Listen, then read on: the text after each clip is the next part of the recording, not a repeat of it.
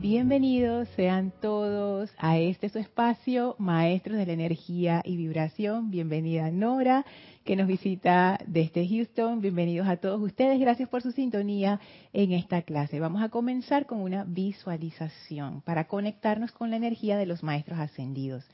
Por favor, pónganse cómodos, cierren sus ojos suavemente, tomen una inspiración profunda Retengan unos segundos y exhalen soltando toda tensión. Inhalen profundamente. Retengan unos segundos y exhalen sintiendo como toda pesadez, toda tensión del día sale de ustedes y resbala suavemente a una poderosa llama blanca cristalina a sus pies. Esa llama succiona toda esa energía y la transmuta en luz. Visualicen ahora cómo esa luz liberada se va elevando junto con la llama y los envuelve en un pilar de fuego blanco cristal purificador.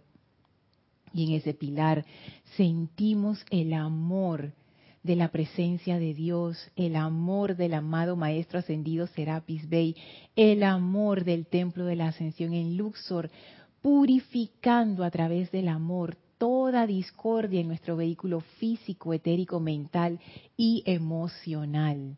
Sentimos esta gran vertida de luz a través de nosotros, sentimos la presencia de Dios fluyendo en y a través de nosotros. Y ahora elevamos nuestra conciencia para unirnos con la conciencia del amado Maestro Ascendido Serapis Bey, quien nos da la bienvenida a Luxor, su hogar, una vez más, lleno de alegría, el Maestro abre un portal frente a nosotros y nos invita a atravesarlo. Enviamos nuestra gratitud y amor al Maestro y atravesamos ese portal, atravesando el primer templo, segundo, tercero, cuarto, quinto, sexto, y entramos ahora al séptimo templo, ese templo de fuego violeta en donde flamea la llama violeta a plenitud. Y allí nos espera el amado Maestro Ascendido Saint Germain dándonos la bienvenida, contento de recibirnos. Envíen su amor y gratitud al Maestro. Gracias por esta oportunidad.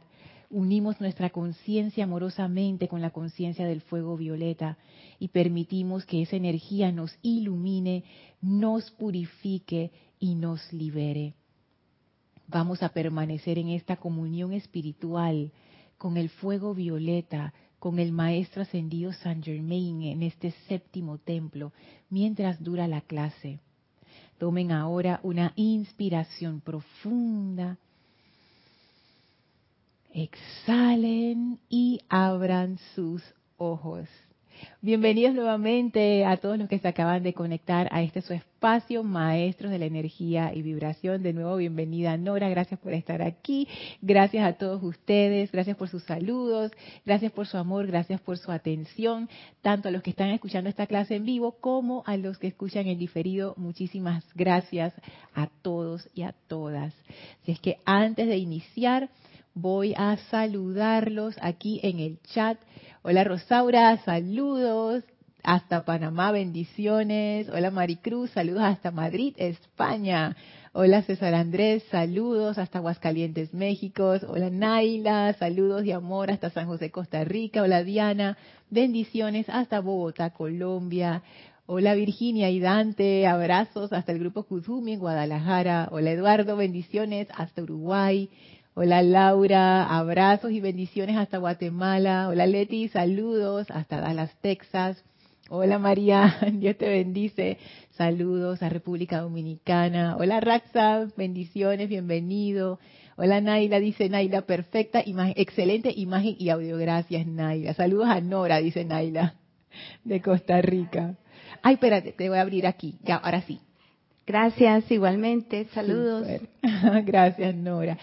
Flor, reportando sintonía desde Puerto Rico. Bendiciones, Flor, abrazo. Hola, Sergio. Hola, Estela. Saludos hasta Tucumán, Argentina. Hola, Tere. Hola, Miguel Ángel. Ah, ahora, ahora sí, Miguel Ángel está. Saludos hasta Veracruz, México. Hola Antonio, saludos hasta Santiago de Chile. Hola Paola, bendiciones hasta Cancún. Hola Maite, saludos hasta Caracas, Venezuela. Hola Lisa, saludos, dice, con mi amor divino purificador hacia todos desde el templo de Luxor. Yes. Hola Claudia, saludos a, hasta Argentina. Aquí las 21, dice. O sea, son las 9 pm. Ah, usted, ¿verdad? Ustedes están dos horas adelante. Ay, sí. Gracias a Raxa, dice se escucha perfecto. Gracias por reportarme estas cositas. Recuerden, cualquier incidente con audio o video me lo reportan a través del chat de YouTube. Y quiero, siempre se me olvida decirlo, si estás escuchando esta clase en diferido, igual me puedes hacer llegar tus comentarios o preguntas a través de mi correo electrónico lorna.serapisbay.com. Rosaura dice, Lorna, desde hace algunos años he notado que aproximadamente en el mes de agosto o septiembre llegan algunas situaciones para transmutar y a pesar de la mayor comprensión de la enseñanza es una energía pesada. Bueno, justo hoy vamos a hablar de, ese fuego violeta y de lo que entraña ese fuego violeta. Ay, Rosaura, no no hay, no hay soluciones fáciles. Hola Alejandro, saludos hasta Montevideo, Uruguay. Hola Blanca, saludos y abrazos hasta Bogotá, Colombia. Hola Cristian, Cristian González, pero desde Ciudad de México. No es el Cristian González acá en Panamá. Gracias a todos, bendiciones y abrazos a todos. Y bueno, esa, ese comentario de Rosaura es bien interesante porque justo tiene que ver con lo que vamos a empezar a tratar en el séptimo templo. En la clase anterior hicimos la entrada al séptimo templo, si acaban de llegar y dicen, pero no estábamos en el sexto, bueno, ya estamos en el séptimo. Y el maestro ascendido Saint Germain nos recibió con una enseñanza del amado maestro ascendido Kusumi, que también está reflejada en una enseñanza del maestro ascendido Serapis Bey, en donde él habla de esa conciencia para entrar al séptimo templo, que es el templo del fuego violeta. Y la voy a traer brevemente y de ahí partimos para la clase, porque a mí me gustó mucho, yo realmente no me esperaba esa entrada, yo esperé que íbamos a entrar a través de la misericordia, a través de la ley del perdón, pero no entramos por ahí. De hecho, entramos por esta enseñanza que ahora vamos a repasar y también con una enseñanza del gran director divino en donde él nos habla de la determinación para asumir la responsabilidad de nuestra propia energía y marchar hacia adelante. Entonces fue como una entrada así, eh, no sé, como de, de película de acción, siento yo, que en vez de ser una, entrada así toda meditativa, fue como una entrada de, de wow, ¿qué está pasando? Y es, muy interesante. En el diario del Puente de la Libertad de Serapis Bay, el maestro en la página 67 nos cuenta de qué ocurre en el séptimo templo. Interesante que las descripciones del séptimo templo son las más cortitas, como quien dice, se va poniendo cada vez más corto en la medida en que van avanzando los templos y ya el séptimo templo casi que, que no dice nada. Pero igual uno puede sacar mucha enseñanza, que es lo que estábamos viendo en la clase anterior. Y el maestro dice, aquellos que regresan y que a lo largo de las eras han traído de vuelta las ovillas de su servicio en el mundo de la forma, están listos para entrar al séptimo gran templo y en la actividad del fuego violeta, convirtiéndose cada átomo y célula de sus cuerpos en una ceremonia de exteriorizar la voluntad de Dios.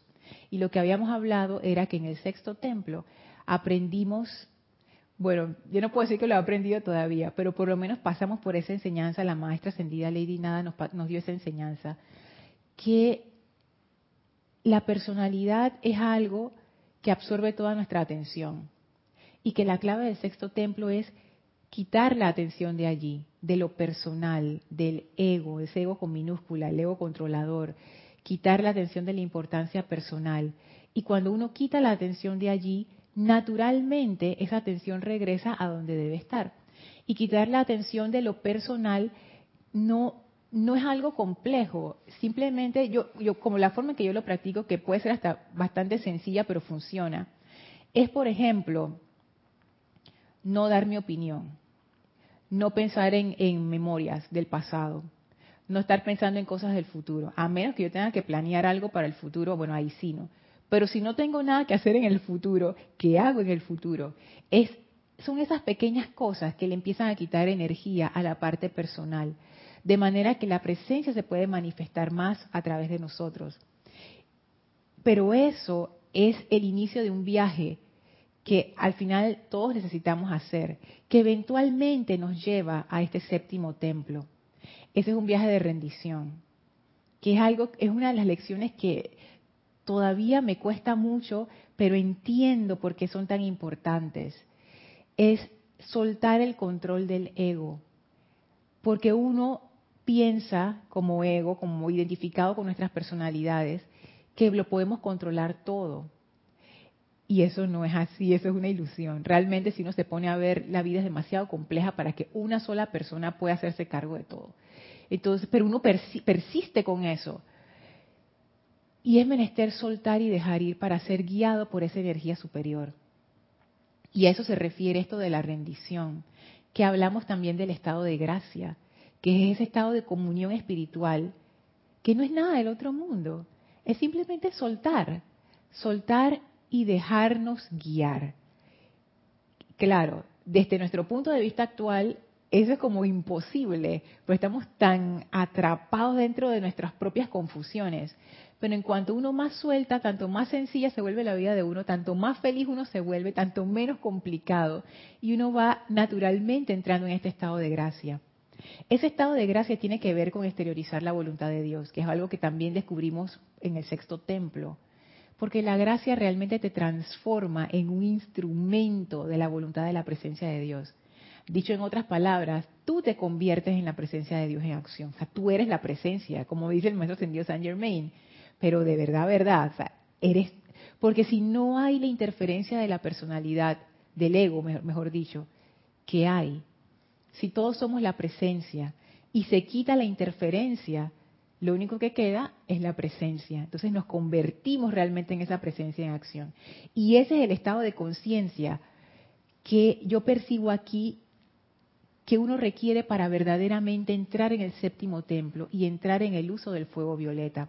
Yo ahora lo estoy viendo de esta manera, pero esto es experimental, esto es, todavía estoy aquí con ustedes y que hipótesis, no sé qué, pero me doy cuenta por cosas que me han pasado, por experiencias, que cuando uno entra al fuego violeta para usarlo a su plenitud, uno necesita dejar ir la expectativa del control y de cómo van a salir las cosas. Porque la llama violeta realmente, como yo lo veo, y hay muchas formas de verlo, es, es una corrección. Cuando uno ha metido la pata, cuando uno se siente mal, cuando uno está metido en un problema y no sabe ni cómo salir. La llama violeta lo que hace es que trae esa energía que corrige las cosas a través del amor. A través del amor. Es la combinación del azul con el rosa, ese, ese color violeta, el azul el orden divino y el rosa el amor. Es una combinación muy especial. Pero para que ese amor funcione, este pequeño ego llamado Lorna se tiene que quitar del camino. Entonces ese fuego violeta requiere eso. Por ejemplo, cuando uno va a perdonar, cuando uno invoca la ley del perdón para uno mismo o para perdonar a alguien que uno siente que lo ha ofendido, etcétera, uno no puede hacer esa invocación del fuego violeta y tratar de quedarse con el rencor. O sea, eso es, no, porque no va a funcionar, porque es lo uno o lo otro, es una decisión. Y en el momento en que yo honestamente estoy invocando ese fuego violeta, en ese momento es una decisión de dejar ir lo otro que impide ese perdón. Entonces, esa rendición es requerida, siento yo, para entrar a la conciencia del fuego violeta. Pero no solo eso, en el diario del amado Kuzumi, en el diario de Puente a la Libertad, en la página 76, el maestro ascendido Kuzumi, ya que todavía estamos bajo su radiación, poniendo su atención en, en su radiación, él nos habla de qué es lo que nos prepara, qué es lo que nos hace estar listos para recibir instrucción sobre el uso del fuego sagrado de la transmutación, que es el fuego violeta. A mí eso me llamó mucho la atención, porque en la enseñanza yo recibí la instrucción del fuego violeta así tal cual. O sea, yo no tuve ninguna preparación, yo simplemente llegué a la clase, me senté y me acuerdo que Cristian era, era, fue mi primer instructor y Cristian fue el que me dio la clase, la llama violeta y y yo no es que me preparé nada, yo simplemente llegué y ¡pam! me la dieron. Pero lo que dice el maestro ascendido Kusumi es interesante. Dice así, página 76, cuando un individuo llega a la realización, mira, mira lo que estábamos conversando, Nora, cuando un individuo llega a la realización de que su propia mala utilización de la energía ha causado todas las zozobras y limitaciones que ha experimentado y experimenta, estará entonces listo para recibir instrucción sobre el uso del fuego sagrado de la transmutación, el fuego violeta. Hasta llegar a este punto, estará rebelde ante Dios y las circunstancias, o sumiso a las condiciones, sintiendo que estas experiencias infelices son la voluntad de Dios. Nosotros, dice el maestro, nosotros, se refiriéndose a ellos, estamos a la espera espera de la realización de la iluminación de Dios en la conciencia externa del ser humano, al hecho de que él o ella por su cuenta es creador, es el creador de todas sus angustias. Solo entonces podremos ayudarlos a autoayudarse para disolver la causa y núcleo de todas las limitaciones y conocer la maestría personal sobre la energía y la vibración. es que esto del maestro ascendido Kusumi de verdad que está, está fuerte a otro nivel. Eh, Lorna, eh, afortunadamente, gracias a Dios, gracias a, a, la presencia de Dios, yo soy, nosotros podemos pasar así como tú te estás tomando ese traguito de agua, lo podemos pasar suave. Decir, oh sí, está bien, yo he creado esto. Y asumirlo y empezarlo a trabajar y ahora con la herramienta de la llama violeta. Pero si no tomamos ese, no nos pasamos ese trago suavemente, es algo duro. Oh, sí. De decir, oye, entonces a mí me está pasando esta condición porque yo la creé. ¿Sí? Oh, sí. Pero bueno, ahí es cuando iluminación, o ¿qué hacemos, no? ¿Qué hacemos? Confort, pedir la llama del confort, de la iluminación, porque no es fácil, ¿no? De entender una situación, no, la que sea, una enfermedad o una apariencia familiar. Y bueno, ¿y yo creé esto? Y cuando viene la enseñanza de los maestros ascendidos y nos dice, Sí, nosotros. Entonces ir al núcleo, ¿no? Y cómo lo creamos para poderlo transmutar, que ahí sería la llama violeta, creo. ¿Tú qué opinas? Yo opino lo mismo. Y fíjate, Nora, que yo soy, esto cuando el maestro habla acerca de que uno se revela, yo soy una de las que me revelo. Porque es fácil leerlo aquí y en este momento que todos estamos como con nuestra conciencia elevada, grupalmente conectados, es como tú dices, uno se lo toma así como el traguito de agua, sencillo. Pero como también tú dices, cuando te pasa la cuestión, oye, o sea, es, mira, y yo con mi imaginación hiperactiva, a mí se me ocurren tantas situaciones horribles y feas, en donde esto que dice el maestro ascendido Kuzumi, mira, y eso es algo que yo no, yo todavía no comprendo cómo, cómo eso opera, pero les, les comento para que vayamos pensando y viendo y y reflexionando al respecto. Por ejemplo, la muerte de un niño en la familia. Imagínate que los padres lean esto. Mm. ¿Qué piensan esos padres? Yo creí que mi hijo se murió. O llama a Violeta con esto una violación, un accidente, una pérdida fatal de, algo, de, una enfermedad, como tú dices, que nadie se le esperaba. Cuando uno lee estas cosas que dice el maestro, cuando llega, cuando un individuo llega a la realización de que su propia mala utilización de la energía ha causado todas las zozobras, todas, todas, todas las zozobras y limitaciones que ha experimentado y experimenta. Y también cosas buenas, o sea, somos los creadores no vayamos con tan trágico. Somos los creadores de lo bonito y lo no tan bonito. Eh, con permiso de ustedes, me atrevo a compartir algo que yo he llegado a entender cuando me lo he preguntado. Inicialmente, cuando me pasó hace ya 20 eh, años que conozco la enseñanza y, y alguien me humillaba yo decía, pero no, ¿cómo es? Pues yo lloré mucho porque yo sentía, sí, ¿cómo, ¿cómo así que la enseñanza me dice que yo creo esto, esta persona me está humillando, pero yo nunca, yo no soy así? Y después decía, ah, entonces yo lo creí y empecé a echar cabeza y decía, sí, yo humillé a alguien. O sea, ese es un karma que, que regresó. Mm. Consciente o inconscientemente lo hice, ahora regresa. Ok, bueno, eh, lágrimas. Pero pasa el tiempo y ya tú vas encontrando más respuestas, creo. Y una es, ¿por qué nos pasan estas cosas? Alcanzo a ver la compasión y el amor de la divinidad. Es para que aprendamos, para empezar a sanar y que ya entiendo que voy a sanar eso dentro de mí, de no humillar, el ejemplo ese, por ejemplo, y sanar esa condición, ¿sí? Eh, nos dan la oportunidad de enfrentar una situación difícil para sanarla. Es el amor en, dentro de la llama violeta que está, nos están dando la oportunidad de purificar, nos están dando una herramienta. En el caso del niño, que un, familiar pierda a, un niño, y yo tengo una hija y, he sentido la pérdida de seres queridos, para también aprender el desapego, de que todo esto aquí es temporal. O sea, aprendemos.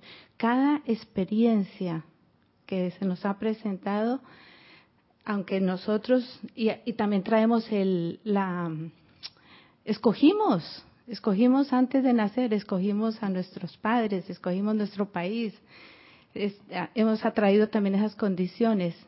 Antes de nacer sabíamos, bueno, va a tu niño que pronto va a perder la vida. Entonces, ¿para qué vamos a, para qué escogí esto? Porque algo teníamos para sanar. Y ahora nos está diciendo, ustedes todo lo han creado, pero nos, les estamos dando la herramienta, la llama violeta, para que nos ayude. Algo así. no sé, comparto. No sé qué más otras personas piensan. Varias cosas me hacen pensar lo que acabas de, de compartir. Y todas son cosas tan interesantes, ¿no?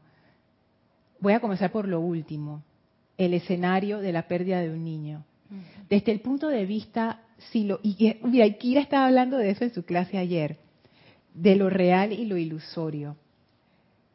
Desde el punto de vista de este mundo, de este plano, la pérdida de cualquier ser querido es un dolor muy grande. Sin embargo, este plano no es el único plano de existencia. Y aquí ya entramos en esta parte de casi fe o de casi creencia, porque desde el, desde el plano físico con nuestras mentes en la separatividad, es, o sea, cómo comprobar, entre comillas, esto. Sin embargo, digamos que muchas, muchos seres humanos más avanzados en el sendero han llegado a la misma conclusión. O sea, no es una persona loca que lo dijo y ya, no. Y es que esto es como, como si fuera un teatro. Y aquí venimos a aprender con estas lecciones. Antes de venir al teatro, todo el mundo se leyó la obra. Si somos actores de este, de este plano, todos sabíamos que iba a pasar. No quizás en los detalles, pero por lo menos a grandes rasgos. Desde ese punto de vista, cuando uno se eleva, es como ver las cosas de muchos metros de altura o sea, cuando uno está metido en el fragor de la batalla, uno está como que abrumado y no sé qué. Pero si tú te elevas, tú lo ves desde arriba, tú puedes ver entonces más y cómo todas las cosas están conectadas y por qué esto pasó y por qué lo otro pasó. esa es una de las formas que, y gracias Nora por traerlo, que a mí me ayudan a pasar situaciones que yo siento que son muy difíciles. Recordar eso que tú dijiste, nosotros escogimos estar aquí. Nosotros, nadie me obligó y me pateó y yo encarné. Todas estas cosas son parte de un plan. Y otro de los puntos que quiero traer es que, y esto hay que tratarlo, es, es tan fino esa, esa línea, que se puede volver una línea gris, pero bien delgadita, bien finita. Esto no es cuestión de culpa, ni de sentirse culpable. Esto es cuestión de responsabilidad. Eso es bien importante. El fuego violeta no tiene nada que ver con culpa. Y esa es la trampa de nuestra visión limitada. No es por maldad que uno cae en esa trampa, es por precisamente nuestra propia limitación. Es como si uno estuviera caminando en la oscuridad. La probabilidad de que uno se malmate porque no vio algo es altísima. Por nuestras propias facultades limitadas hay cosas que nosotros no vemos. Y esta es una de ellas. No asumimos la responsabilidad de nuestras vidas. Lo que asumimos es culpa. Y la culpa no te lleva a ningún lado, porque eso ni te ayuda, ni te sana, ni te libera, ni nada. Perdón, eh, con permiso me atrevo a, agregar. Eh, yo he percibido, por ejemplo, que cuando uno siente culpa, eso queda en el subconsciente y por tanto uno dice, yo es culpable, como que entonces uno mismo se puede hacer autocastigar. Exacto. Porque me siento culpable porque yo hice esto y entonces me lo merezco. Inconscientemente yo puedo atraer a un castigo. Por tanto, es importante sacar la culpa. Sí y más bien asumir la responsabilidad y decir, ¿qué aprendí de esto? ¿Qué, mm, ¿Qué, errores cometí que no quiero volver a cometer? Y tomar la responsabilidad y transmutar eso, a reemplazarlo. Exacto. Por ejemplo, en el caso de un accidente o de una cosa mala que uno le pase, no es que yo me lo merezco, no es que tú te lo mereces, no es que nadie se lo merece estas cosas no se manejan a estos niveles de, de, solamente lo externo. Estas cosas tienen conexiones muchísimo más profundas que nosotros no vemos. Entonces, ¿qué uno hace en estos casos en vez de sentirse culpable o, y de pensar que, es, que, es que yo me merecía esto? Que es lo que dice el maestro ascendido Kuzumi. Uno, uno toma una de las dos posturas. La primera es rebelde ante Dios y las circunstancias pensando, ese fue Dios que me puso esta, esta, o esta es la vida, o este es el gobierno, o esta es esta persona. Y la otra es sumiso a las condiciones, sintiendo que estas experiencias infelices son la voluntad de Dios. Ay, ni modo, esto me pasó porque me lo merezco y, y eso, y esto es así. Y no. Por ejemplo, en el caso del niño, ningún padre se merece eso, para nada. Uno no es tanto la, pérdida el, que el niño haya desencarnado o no, porque eso es parte de su plan de vida y ahí nadie se puede meter. Eso es lo que ese niño o esa niña pactó por las razones que esa niña conoce con su presencia y listo. Entonces, ¿dónde poner la atención? En la experiencia, ahí, no en la parte del fallecimiento del cuerpo físico sino en la experiencia de haber sido padres, en la experiencia de haber pasado por ese tránsito. ¿A cuántas personas uno no puede ayudar después de haber pasado por una situación así? ¿Cómo te cambia la vida? Y agarrar esa energía, y aquí viene la parte del fuego violeta, cuando uno puede hacer ese cambio de estar enfocado en la culpa, en la, en la miseria, en la tristeza, y verlo de una manera diferente. Por eso es que yo digo que la llama violeta es como una corrección. Te corrige la forma en que tú estás percibiendo las cosas. Porque la corrección es que le pasa algo a la otra persona. La corrección es que te cambia la forma de ver las cosas a través del amor. Y a través de esa visión uno puede dar ese salto y uno puede aprender de las experiencias hasta de las más difíciles. Entonces esa, esa parte es muy importante y tener eso bien, bien fino, esa, esa, esa línea, no caer en la culpa ni en el me lo merezco, sino en la parte de la responsabilidad. Y ahora, ay, tengo un montón de comentarios. Y ahora viene la parte de Rosaura, que ella dice que es una energía pesada en el mes de agosto, septiembre llegan algunas situaciones para transmutar y a pesar de la mayor comprensión de la enseñanza, es una energía pesada. Esta parte, Rosaura, es interesante. Esta parte yo lo he visto en mi propia experiencia. No sé en la experiencia de ustedes, ustedes me dirán. Y a mí me tomó mucho tiempo darme cuenta de esto. Cuando uno invoca el fuego violeta, ah, y voy a decir el, disclaimer antes, la advertencia. Recuerden que mi conciencia es una conciencia limitada, yo puedo estar equivocada, etcétera, etcétera, etcétera. Pero hasta donde yo he podido ver, vamos a decir esta situación. Yo estoy invocando el fuego violeta de purificación como parte de mi aplicación diaria, como parte de mi sendero espiritual. Y se me presentan estas situaciones y uno dice, no está funcionando el fuego violeta yo estoy haciendo todo este decreto, todo este trabajo de purificación, ¿cómo es que se me presentan estas situaciones? Eso era lo que yo pensaba, hasta que me di cuenta, Rosaura, que no, está funcionando porque se te presenta esa situación. ¡Ah! ¿Cómo? ¿Cómo así? Pero si yo no quiero que eso me pase, ¿qué es lo que cuál es una de las cualidades que tiene el fuego violeta? Liberación, purificación tú realmente quieres terminar esa situación y arrancarla de raíz de tu vida para siempre. Por eso es lo que uno quiere cuando uno está sufriendo. Uno quiere sacar eso de raíz y que más nunca se vuelva a repetir esa situación. Pero para que eso ocurra, ¿qué tiene que pasar antes? Lo que dice el maestro Sendio Kuzumi, las causas y los núcleos. Si yo no quiero que esa planta siga creciendo, yo tengo que sacar esa planta de raíz, semilla y todo, se va. ¿Cómo tú vas a sacar esa planta de raíz si no la ves? Lo que se te presenta es justo lo que necesitas resolver para ser libre. Y yo lo interpretaba al revés. Eso que esa situación, cuando uno la toma em, así literal tal cual, sin la visión de aprender y de ver más allá, ahí es donde uno se tropieza, porque uno empieza a pelear con la situación y a sentirse mal y tener miedo. Pero no, el fuego violeta lo que hace es que te muestra. Tú le pides al fuego violeta, yo quiero ser libre de esta situación. Y el fuego violeta te dice, perfecto, esto es lo que tú te tienes que liberar. Esto que está aquí, Rosaura. Entonces lo que uno hace cuando el fuego violeta te muestra eso, uno sale corriendo porque le da miedo. Y esa no es la idea. El fuego violeta es la energía que te permite ver a través de esa situación y entender cuál es la causa y núcleo aquí.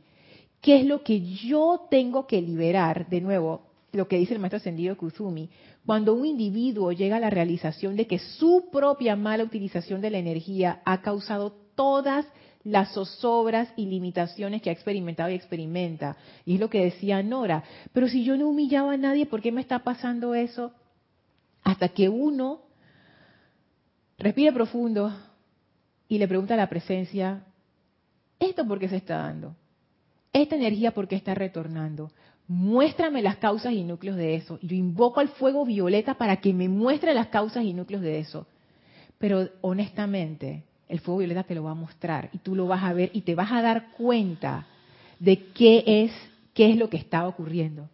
Gracias, Nora. De qué es lo que estaba ocurriendo allí. Entonces, eso es importante para poder realmente usar ese fuego violeta a plenitud. Si yo no tengo esa aceptación, si yo le sigo huyendo a la situación, no voy a ser libre. Por eso es que una de las cualidades que se asocia con el séptimo rayo del fuego violeta es la oportunidad. La oportunidad que trae esa situación, lo que decía Kira en la clase de ayer. ¿Cuál es el bien oculto de esto? ¿Dónde está la enseñanza aquí? Esa situación tiene la llave de tu liberación en la mano, pero tienes que ver esa llave, eso y cómo tú ves la llave, viéndolo como una oportunidad y no como un peso en tu vida. Eso no es algo que uno hace el clic de una vez y requiere práctica, pero una vez que uno empieza a agarrarle el ritmo, oh, es súper, súper. Nora, ¿tú querías decir algo antes de pasar a los, a los comentarios? Eh, sí, una pregunta que no sé si eh, lo dijiste o no. Ah, con respecto a lo del mes de agosto, de que es solo en el mes de agosto. ¿Tú qué opinas? No sé. Y ya eso le toca a Rosaura ver e entender por qué. Sí, porque eh, yo pensé, pues a mí no me pasa en agosto, eso puede pasar en cualquier momento, pero no sé por qué, por eso te preguntaba qué opinas. No sé qué opinas, porque puede pasar en cualquier momento, no creo que tenga que ver, con todo el respeto, ¿no? Claro, es que hay veces, uno Mira, yo lo que pienso es que uno tiene patrones en su vida y muchas veces uno no se da cuenta de los patrones a menos que uno realmente esté observando. Yo me he dado cuenta que yo tengo uno de esos patrones y yo me di cuenta porque yo llevo, yo tengo como una agenda donde yo apunto las cosas para que no se me olviden todo lo que tengo que hacer en el día y todo, etcétera. Y gracias a eso yo me he dado cuenta, yo no sé por qué, que hay épocas del año en donde está como para abajo y hay épocas del año que en donde está, estoy para arriba. Y yo no, y, y, hey, entonces, sí, Dora. Oh my God, sí, sabes que acabo de caer en cuenta de algo. ¿Qué? Ciclos. son ah, ciclos. Ciclos. Y cada uno tiene su ciclo. Así ok, mira, aquí llegó la respuesta. ciclos. Puede ser que haya gente que le pase a lo largo del año y está distribuido, pero por eso digo, cada quien es diferente. Y hay veces que uno puede tener estos ciclos, puede ser que sean ciclos anuales, pero quizás hay gente que tiene ciclos de cada 10 años, por ejemplo. Sí. O cada mes. Entonces, es eso, como ahora Rosaura está en autoobservación, ella se está dando cuenta de que, pero ¿por qué? Que quizás antes no se daba cuenta, pero ahora dice, pero ¿por qué para estos meses siempre pasa esto? Es, sus ciclos de ella. y son individuales. Y son individuales. Sí. gracias. Ok, ahora vamos para el chat. Hola Yari, bendiciones hasta aquí, Panamá, cerquita. Hola Emilio, Dios te bendice. Hola María Virginia, abrazo hasta Venezuela. Marian dice, Lorna, please, extiende un poco eso del futuro que no me queda claro. Cuando hablas de planes a futuro, ¿a qué te refieres? Ah, por ejemplo, la mente tiene la tendencia a estarse proyectando al futuro y eso lo que crea es ansiedad. Por ejemplo, dije, ay, ahora tengo una reunión y qué va a pasar y qué va a decir mi jefe y que no sé qué, no sé qué, y ahora todo el mundo... Eso no te está ayudando. Si uno lo que quiere es planificar, uno lo que hace es, amada presencia de Dios, yo soy, yo necesito que esta situación se resuelva en orden divino, descarga tu orden divino en esta situación, gracias Padre, pam, pam, listo, ya dejo de pensar en eso. ¿Para qué le voy a estar dando vueltas? Cuando yo necesito planificar algo, por ejemplo, voy a hacer un conjunto de diligencias, voy a ir primero aquí, después voy a ir acá y después voy a ir acá para ser más eficiente. Ok. O, ah, tengo que agarrar esta vía, tengo que llevar estos papeles ahí proyectarme al futuro me funciona. Pero para estar pensando de que qué pasará y no sé qué y cómo no sé qué y qué dirá fulano de tal, eso se consume nuestra atención. Entonces a eso me refiero. Proyectarnos al futuro lo que crea es ansiedad. Y no es necesario. Proyectémonos al futuro únicamente cuando lo tenemos que hacer por las necesidades de la vida diaria y ya dejar de estar pensando en el futuro, igual dejar de estar pensando en el pasado. Ay, me acuerdo cuando me hicieron tal cosa aquí, ya eso pasó. Y lo del futuro todavía no ha pasado y puede que nunca pase. Entonces, y eso, esto también requiere práctica. Yo tengo que estar constantemente como que, como si fuera un animalito que se, me, que se sale del corralito. Yo que no, regresa. Porque, digo, son hábitos, son hábitos. Vanessa dice, hoy experimenté un llamado de atención que me invita a soltar la necesidad de controlar la vida de mis hijos. Ay, Vanessa, realmente no es necesario, vivir bajo presión no es necesario. Oye, Vanessa, tu comentario me causa, me causa gracia porque es así. Sin embargo, es lo que tú dices, este es producto de que tú has estado en autoobservación y te has dado cuenta. Eso que me invita a soltar la necesidad de controlar la vida de mis hijos. El darte cuenta de eso te va a liberar de tanto sufrimiento futuro, de tantas lágrimas innecesarias tuyas y de tus hijos, que tú no tienes idea. Porque la tendencia del ego es a quererlo controlar todo, porque el ego siempre sabe y todo lo que yo pienso es verdad y todo lo que yo hago es lo mejor y entonces ta ta ta ta ta, ta y si tú no lo haces, lo estás haciendo mal pero eso es normal, todos los egos piensan así, o sea, todos pensamos así cuando estamos metidos en nuestra conciencia de, de, importancia personal y ni, nos damos cuenta porque es hasta inconsciente. Por eso es que darse cuenta de estas cosas es como para hacer una fiesta, Vanessa. O sea, yo, yo que tú, me, o sea, como que me doy una palmada así en, en los hombros como que, muy bien, porque darse cuenta de estas cosas que son cosas sencillas, pero la mayoría de la gente nunca, nunca hace esa reflexión y se la pasa dando tumbos y tumbos familias enteras que pudieran ser tan felices. Yo conozco una familia así. Esa familia, hay mucho amor en esa familia, pero hay falta de comunicación, o sea, como que la comunicación no fluye bien. Y yo cuando pienso en ellos, yo digo, esta gente pudo haber sido tan feliz como familia, pero tan, pero tan feliz. Y no, pero es eso, darse cuenta de estas cositas, eso es lo que nos va liberando. Nos va liberando del sufrimiento, que es otra cosa que hace el fuego violeta. Dice Angélica, Lorna, bendiciones. Dice, bendiciones Angélica. Dices que para quitar la atención de la importancia personal, una de las consideraciones es no dar una opinión. Entonces, todavía estoy en la importancia personal porque tengo un alcance Recuerdo que algún instructor del pasado me sugirió confeccionar una especie de, de yapamala decretando la llama violeta por cada bolita y de verdad era un decreto inconsciente. Lo hacía porque quería creer. Ahora cada vez que invoco esa llama me doy cuenta de la capacidad que tenemos para disipar el alma de tanta oscuridad. El punto es, ¿por qué de repente dilato esa acción y digo, tanta presión hace la personalidad manteniéndome en la ilusión? Esto con respecto a la determinación como, como el camino por donde abordar el séptimo templo. Lo que voy a decir, pues, yo, yo todavía no sé si esto es condescendiente o si es mi personalidad dando su opinión. Pero es que, y yo tengo la tendencia como de ser muy rígida conmigo mismo, conmigo misma, y parte de mi, de mi sendero espiritual, aunque no lo crean, es ser más, es más relax. Esa es parte de mi sendero espiritual. Yo misma recordarme, Lorna, no agarres las cosas tan en serio, cálmate, oye, relax, cálmate, cálmate, disfruta más de la vida, deja de estar viendo las cositas. Uno hace lo mejor que uno puede, Angélica. Y ya. Pero ¿por qué no lo hago cuando lo tengo que hacer? Esa palabra que Jorge decía, Jorge, para los que no saben, fue el director fundador del grupo Serapis Bay de Panamá. Esa palabra tengo. Pero ¿por qué no, no lo hago? Yo tengo que hacerlo. Bueno, no lo hiciste y no lo hiciste y ya, ya, pues ya. Pero ¿por qué no, no lo hago cuando lo tengo que hacer? Una de las cosas que yo he ido aprendiendo, porque antes yo también me frustraba mucho cuando eso ocurría. Dije, pero ¿por qué no tomé acción? ¿Por qué no hice esto? ¿Por qué no sé qué? Y después me di cuenta, esto es como, como cuando uno empieza a ir al gimnasio y uno levanta las pesitas chiquititas o sea, yo no puedo estar levantando de que 50 libras. O sea, yo no creo que jamás vaya a levantar 50 libras.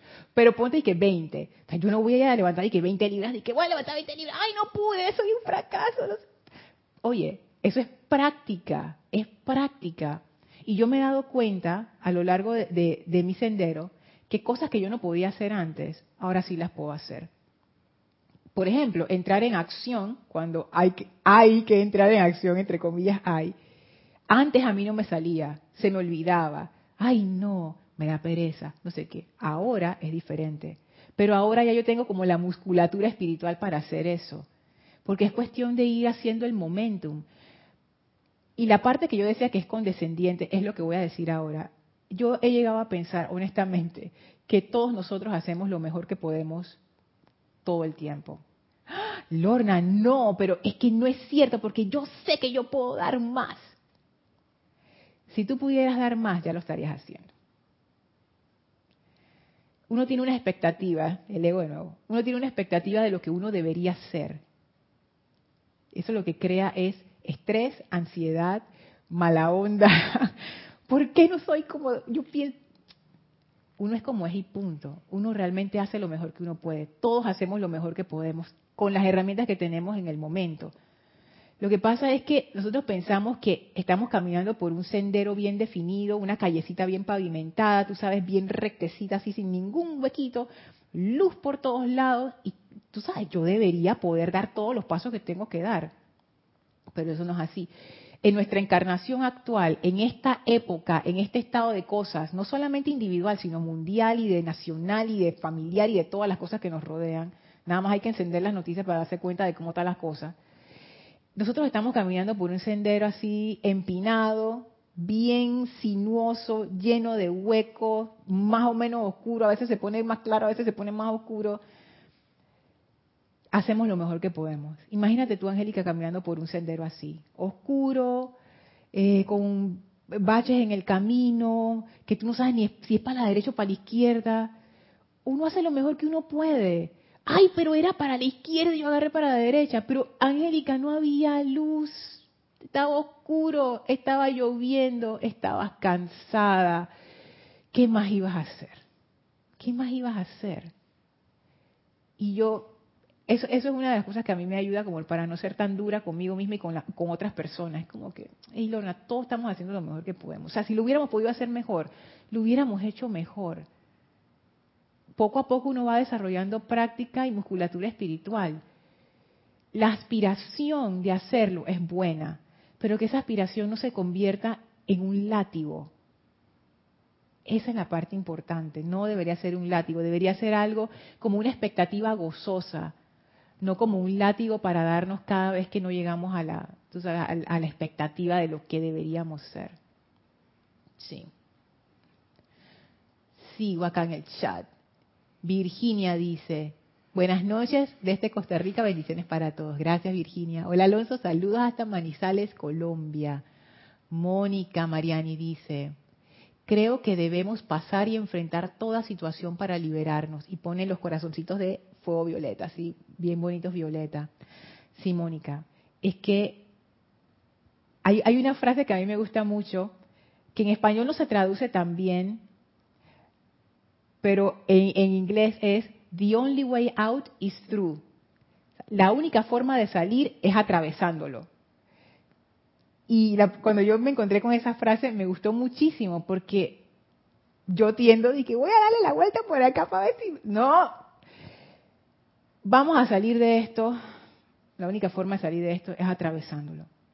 Pero atravesándolo con qué conciencia. Y ahí viene la parte, que es lo que hablábamos con Rosaura ¿Qué necesito aprender de esta situación? ¿Cuál es la oportunidad aquí? Esta situación discordante, aunque yo no lo crea, y como decía Kira en la clase de ayer me gustó mucho, porque Kira ha tenido mucha experiencia con situaciones discordantes en sus vidas, muy fuertes, en donde ella salió adelante precisamente por eso. ¿Cuál es el bien oculto en esta situación? No, esto no puede tener un bien oculto. Esa situación tiene la llave de tu liberación en la mano estás loca, Lorna, eso no es posible. Sí, te lo digo porque me ha pasado y me he dado cuenta que funciona así. No es que me guste, no es que a mí me guste enfrentar situaciones discordantes en mi vida para nada, pero ya yo me doy cuenta, yo digo, mm, aquí es atravesando la situación y voy por mi tesoro. Y eso sí les puedo decir, que cuando uno enfrenta una situación con la conciencia de fuego violeta, no con la conciencia del ego de que yo le voy a dar dura a esta situación y se pone a pelear con la situación, no. Con la conciencia de transmutar a través del amor para aprender qué es lo que yo necesito aprender, para hacer esto que dice el maestro ascendido Kuzumi, la realización de que mi propia mala utilización de la energía ha causado esta zozobra y esta limitación, esta energía mía que está retornando qué yo le hice esa energía. Porque aprender cuál fue mi error, igual que en el caso de Vanessa, darme cuenta de cuál es el error, es lo que me va a liberar de años de sufrimiento futuro, de años de lágrimas, de años de tristeza, de años de derrota. Cada pasito de liberación es como que nos quitamos un peso de encima pero hay que ir a la causa y a los núcleos. Hay que ir a, esta comprensión, esta iluminación de por qué, por qué esto está ocurriendo, dónde, o sea, qué, lo que hablábamos ahora del espejo, esto, esta situación, ¿qué es lo que me está reflejando? ¿Sabes que a mí eso me ha pasado con personas que me sacan de quicio o me caen mal, o vamos a decirlo, me, sacaban de quicio y me caían mal, que ya no me sacan de quicio, a veces sí, pero las menos de las veces, y ya no me caen mal porque me di cuenta, esto que decía la enseñanza, las personas que, que te, te, dan esa mala onda son tu espejo. Y yo decía, no, de fulano y de fulano y de fulano. ¿Y qué tú crees? Después de, porque uno se pone a pensar en esto, ¿no? Dice, ¿será que el maestro tiene razón? Obviamente tiene razón, pero uno no quiere creer. Y entonces cuando le di la, tú sabes, la, ¿cómo se llama eso? Como el beneficio de la duda. Dije, bueno, voy, voy a ver para ver, voy a escarbar bien. Ay, no, mira. Y es más, de esas personas, yo he quedado aprendiendo lecciones. Dije, mira esta persona cómo se comporta así. De repente yo tengo algo que aprender ahí. De repente estoy muy sonsa. De repente tengo que hacer más acción como esta persona. Y he empezado a ver esas partes ahí donde está mi liberación, la llave que esas personas me traen, el tesoro que me están enseñando, en vez de verlas como un peso.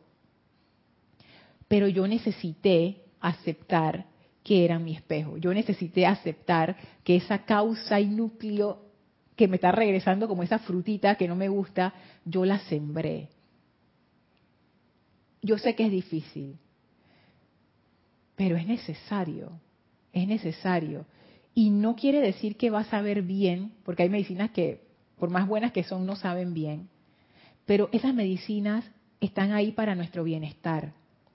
Hay algo muy hermoso que tiene la llama violeta que yo he podido percibir, sobre todo al invocar a los seres del fuego violeta, y es que yo lo que siento de ellos es una súper buena voluntad del maestro ascendido Saint Germain, del arcángel Zadkiel, de la maestra ascendida Porcia, de la maestra ascendida Kuan todos, la Santa Matista, ese deseo de que tú estés bien, ese deseo de que todos estemos bien, ese deseo que yo esté bien.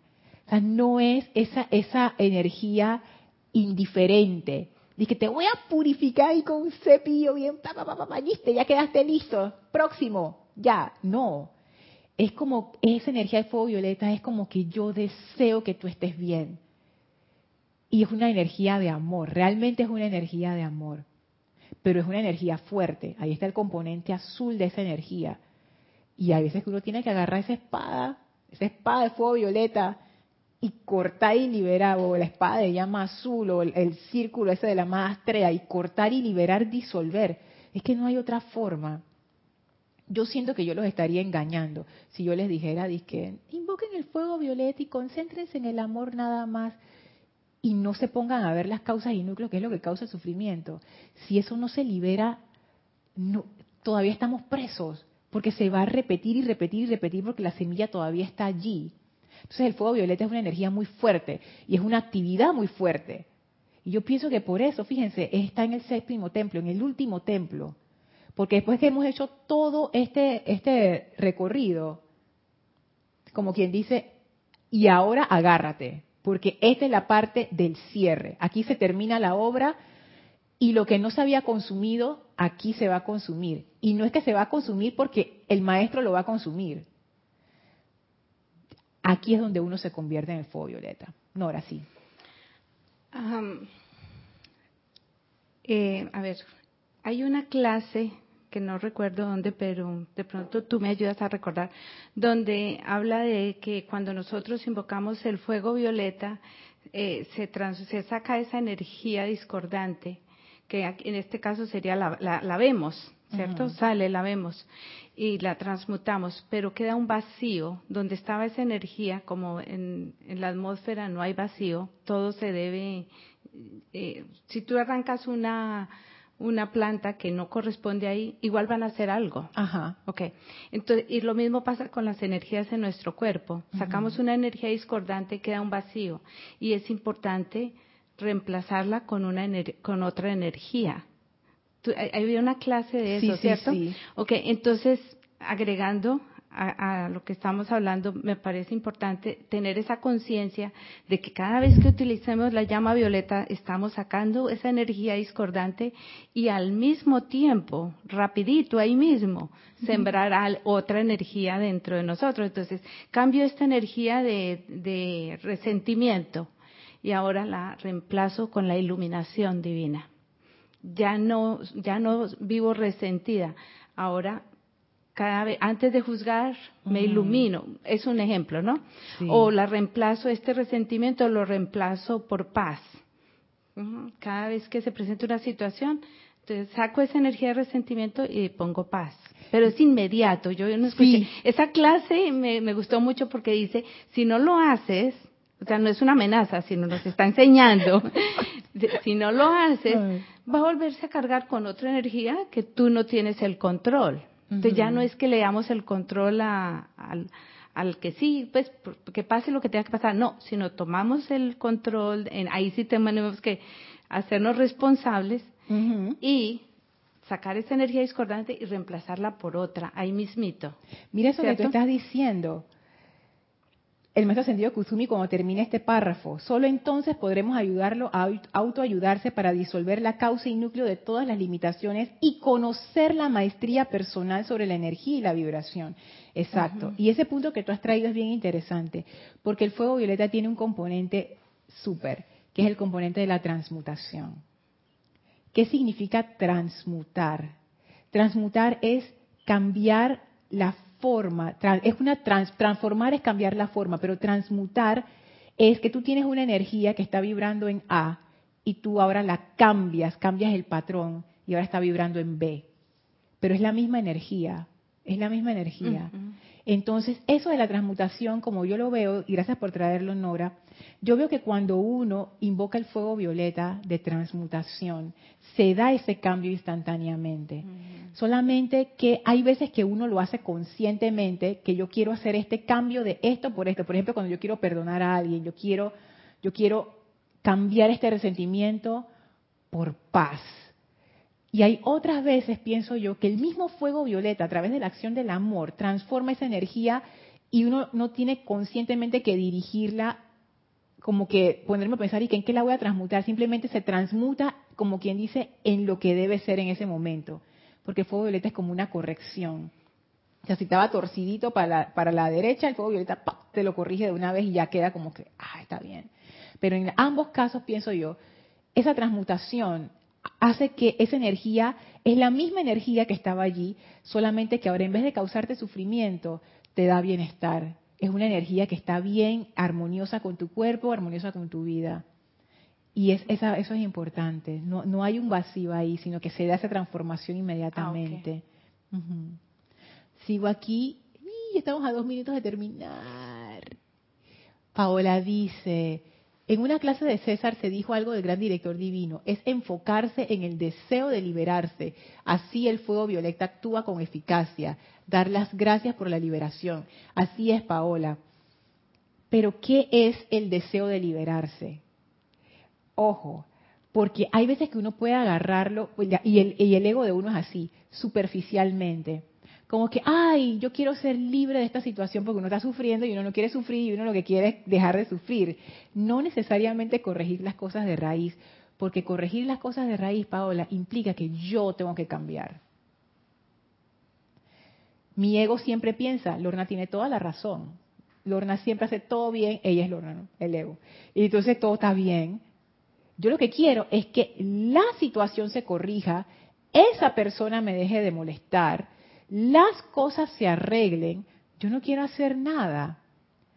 Y eso no es un deseo de liberación verdadero. Eso es que yo quiero que me pongan un parchecito ahí, una curita. Yo creo que quiero es que, que, bajen el volumen, pero ¿sabes? a mí no me, no me interesa yo cambiar. El verdadero deseo de liberación es cuando uno llega a un punto de rendición, como decía el maestro ascendido Serapis Bey, en donde uno ya no se pone a negociar. Uno dice, ¿qué es lo que tengo que hacer? Y lo hago. Lorna, tienes que irle pedir a perdón al tipo ese que te insultó y te voy a pedirle perdón. Lorna, tienes que eh, compensar a esta persona con 500 dólares que no tienes, no sé qué, se los voy a dar. Lorna, tienes que hacer no sé qué, tienes que recoger esta basura del piso que regaron las demás personas, lo voy a hacer. ya ahí uno no está negociando, dice que no, que no sé, no, no, no. Cuando uno realmente tiene deseo de liberarse, uno entra en la mentalidad amada presencia de Dios, yo soy, lo que tú me digas, yo voy, ya. No hay negociación, no hay disque condiciones, no hay, no. Deseo de liberación. Si me dices, Laura, tú tienes que tirar ese ego abajo, lo tiro, se acabó. Eso es deseo de liberación. Deseo de liberación no es que hay que se arreglen las cosas. Eso no es deseo de liberación. Entonces, cuando los maestros hablan de deseo de liberación, ellos están hablando de una actividad de fuego azul fuerte. Es una decisión uno ha tomado una decisión de ser libre. Esa decisión no es una decisión de que blandita. Esa decisión de ser libre quiere decir que uno va a romper con todas las ataduras. ¿Y dónde están las ataduras? ¿Afuera? No, en uno mismo. Porque la liberación realmente es transmutar el ego. Antes estaba y ya no está. Es la muerte del ego. Y nosotros estamos tan identificados con ese ego que esto es equivalente a decir, tú te vas a morir.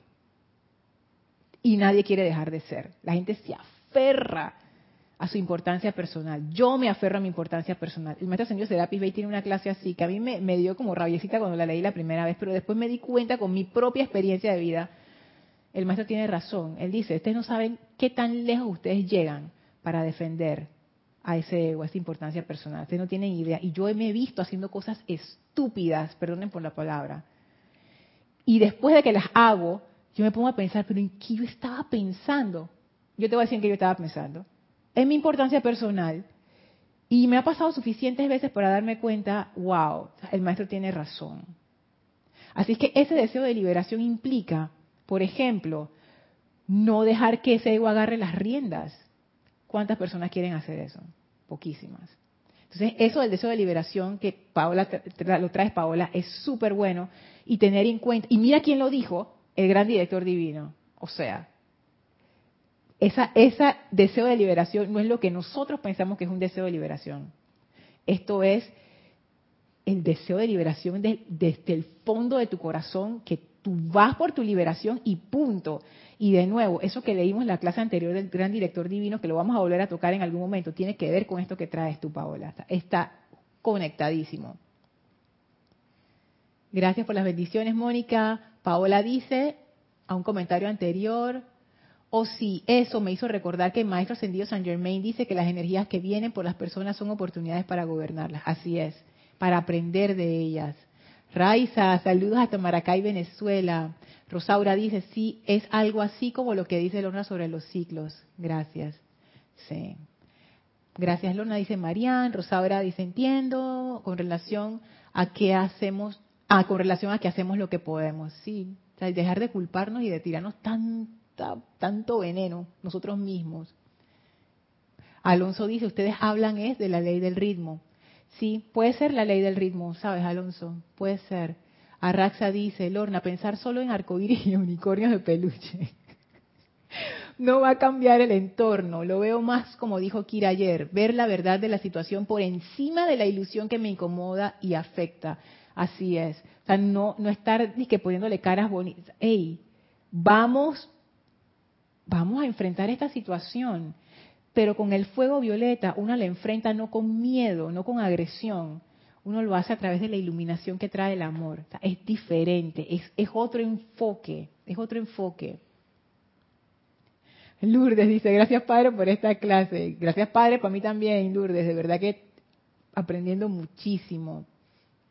Angélica dice, Lorna, creo que el ir más allá de las palabras es lo que hace más efectiva la aceptación. A veces tomamos literal, me ha pasado, pero la comprensión real es en la cancha, jugando en la cancha, así mismo. Y entonces hablo de lo que entiendo, así mismo es. Esto es comprobación. Hola José Apolo, saludos hasta Guayaquil, Ecuador. Gracias a ti, Paola, Blanca. Gracias a ti, Blanca, por, por estar aquí. César dice, Lorna, pero entonces, ¿es necesario pedir que se nos muestre la causa y núcleo del efecto discordante que nos está afectando en ese momento? Sí. Yo sé que estoy un poco pasada, pero es importante para cerrar la clase aquí. La respuesta es sí. Sin embargo, sin embargo, cuando uno se le presenta ese tipo de situaciones, esto, esto es una conclusión a la cual yo he llegado y puede estar equivocada, César, pero de todas maneras te lo comparto. Cuando uno se le presenta una situación en su vida, es que uno tiene la capacidad de hacerle frente y de resolverla. Si no, no se te presentaría. Ahora, hay veces que, como les decía, uno está tan abrumado, tiene tantas cosas encima, que uno siente como que es demasiado. Y tú le puedes pedir a la presencia, más a presencia de Dios, yo soy ahora mismo no. Ayúdame, ponme la curita, ponme el parche, ahora mismo no. Y la presencia de su misericordia va y te ayuda. Sin embargo, sabe que eso va a volver a pasar. Esa es la diferencia. Si tú te quieres liberar de eso de raíz, para que eso nunca más vuelva a pasar, ¿y sabes por qué no vuelve a pasar? Porque tu conciencia cambia de tal manera que ya ese error no lo vuelves a cometer. Por eso es que no vuelve a pasar. No es nada mágico de que la llama me hizo, no sé, no, es porque uno mismo cambia y ya uno mismo no comete errores. Si uno no quiere que esas cosas vuelvan a pasar, uno tiene que cambiar de conciencia. ¿Cómo yo voy a cambiar de conciencia si no sé qué es lo que tengo que cambiar? A eso se refiere con las causas y núcleos. Entonces, sí, si tú quieres sacar eso de raíz de tu vida, necesitas conocer qué es, qué es lo que yo estoy haciendo que me está generando este resultado que no me gusta. También puedes pedir por misericordia, ay, apártalo de mí, aparta este cáliz de mí por ahora. Y el cáliz se aparta, pero va a volver. Entonces, esas son como quien dice las opciones que uno tiene. ¿no? Bueno, vamos a dejar la clase hasta aquí, ya me he pasado bastantito, así es que vamos a despedirnos del maestro ascendido San Germain. Por favor, cierren sus ojos, relájense, visualicen al maestro frente a ustedes, envíenle su amor y gratitud. Amado Maestro Ascendido San Germain, bendícenos, ilumínalos con tu fuego violeta, de manera que podamos comprender esta enseñanza y comprender ese fuego violeta y ponerlo en acción. El maestro nos envuelve con ese fuego violeta y abre un portal frente a nosotros, el cual atravesamos para regresar al sitio donde nos encontramos físicamente, enviando nuestra gratitud al amado Maestro Ascendido San Germain y expandiendo ese fuego violeta a todo nuestro alrededor. Tomen ahora una inspiración profunda, exhalen y abran sus ojos. Muchísimas gracias por haberme acompañado hoy. Muchísimas gracias, Nora. Gracias a todos ustedes. Muchísimas gracias. Gracias a ti también. Gracias. Bendiciones. Bendiciones a todos. Recuerden, este domingo no, el domingo que viene es el servicio de transmisión de la llama. Y también vamos a estar en la Feria del Libro para los que están en Panamá si nos quieren ir a visitar. Así es que les tiro esos anuncios así. Ya la próxima semana les, les voy a volver a recordar esos dos eventos importantes que vamos a tener. Así es que bueno, pero el, pero el próximo jueves sí va a haber clases en este espacio, a pesar de que vamos a estar también en la Feria del Libro. Así es que bueno, muchísimas gracias a todos, mil bendiciones. Yo soy Lorna Sánchez, esto fue Maestros de la Energía y Vibración y espero que todos entremos en esa liberación del fuego violeta. Muchísimas gracias.